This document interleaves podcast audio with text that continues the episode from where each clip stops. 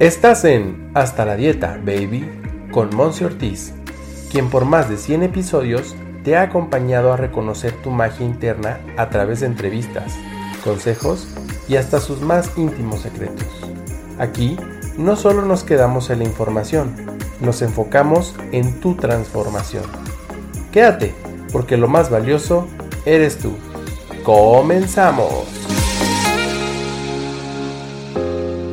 Hello, hello. Oye, seguimos con el tema de la atención. Así como lo escuchaste en el episodio pasado, tenemos algunas frases, preguntas que nos podemos estar haciendo para redirigir la atención.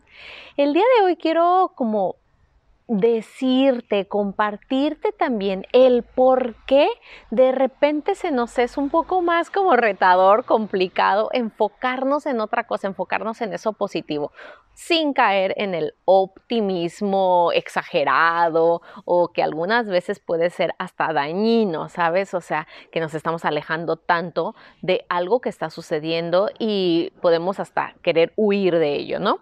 El día de hoy quiero comentarte, esto lo he estado leyendo, lo he estado estudiando y me gusta porque el, ser humano, cuando entendemos esta, esta filosofía, esta forma de interactuar del ser humano, como en su parte más primitiva, más instintiva, podernos dar, podemos darnos cuenta que pues eso lo traemos todos dentro de nosotros y que sí somos responsables de hacer los cambios, pero que bueno, también podemos ser compasivos en este punto, ¿vale?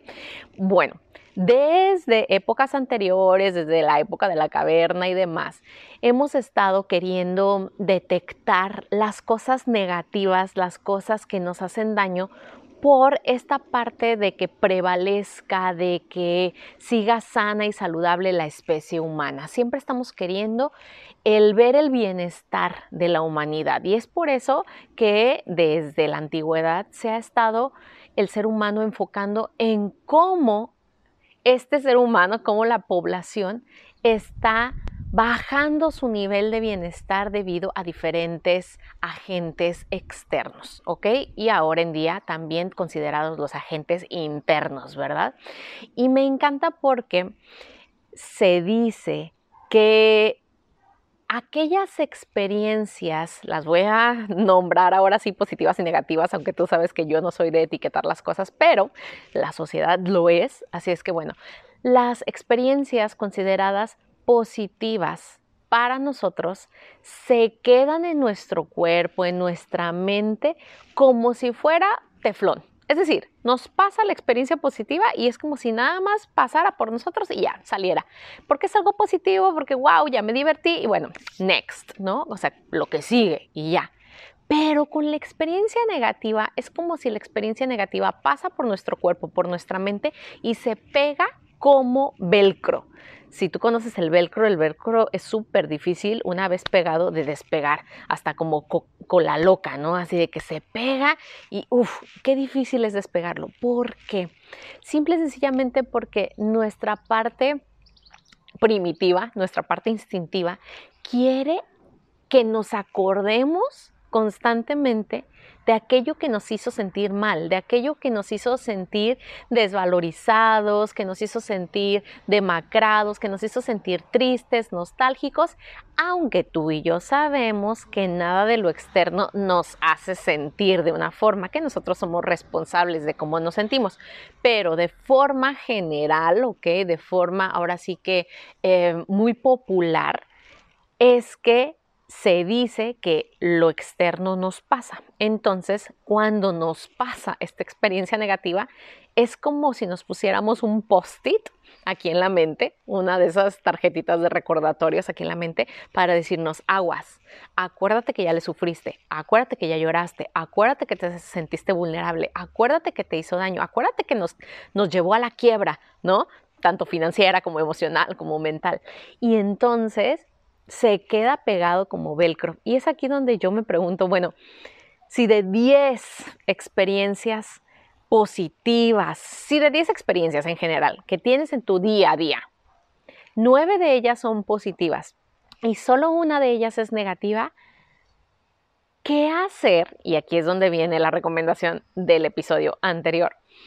¿Qué hacer para poderme enfocar en las nueve positivas para que entonces esas nueve o esas experiencias positivas que tuve tengan más peso y se peguen como velcro, como generalmente las negativas se pegan.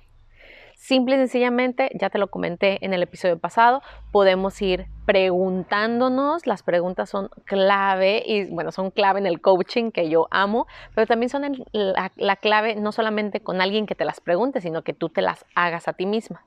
Y la otra es que vayas juntando esa experiencia a darte el momento de sentir el sentimiento, vaya la redundancia, que te hizo disfrutar el momento.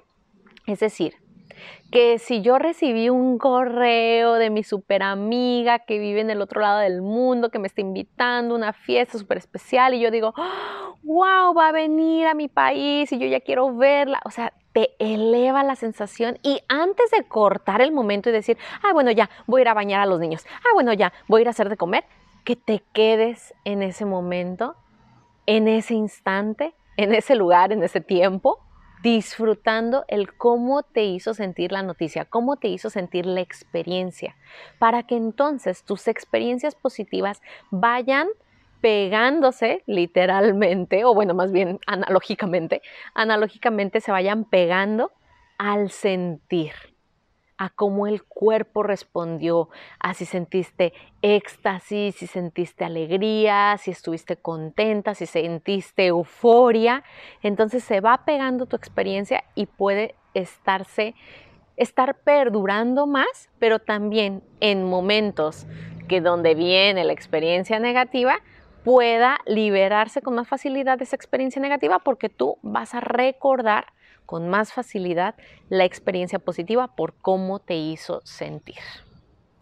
Espero esta información te sea de súper utilidad. Compártela con otra persona a la cual también dices, híjole, es que esa persona le pasa una cosa mala y ya se enfocó en solo esa cuando ve todas las bendiciones que tiene. Yo sé que tú tienes una amiga o un amigo así, así es que compártele este episodio y nos vemos en una siguiente emisión. Gracias por ser todo lo que eres y nos vemos a la próxima. Bye bye.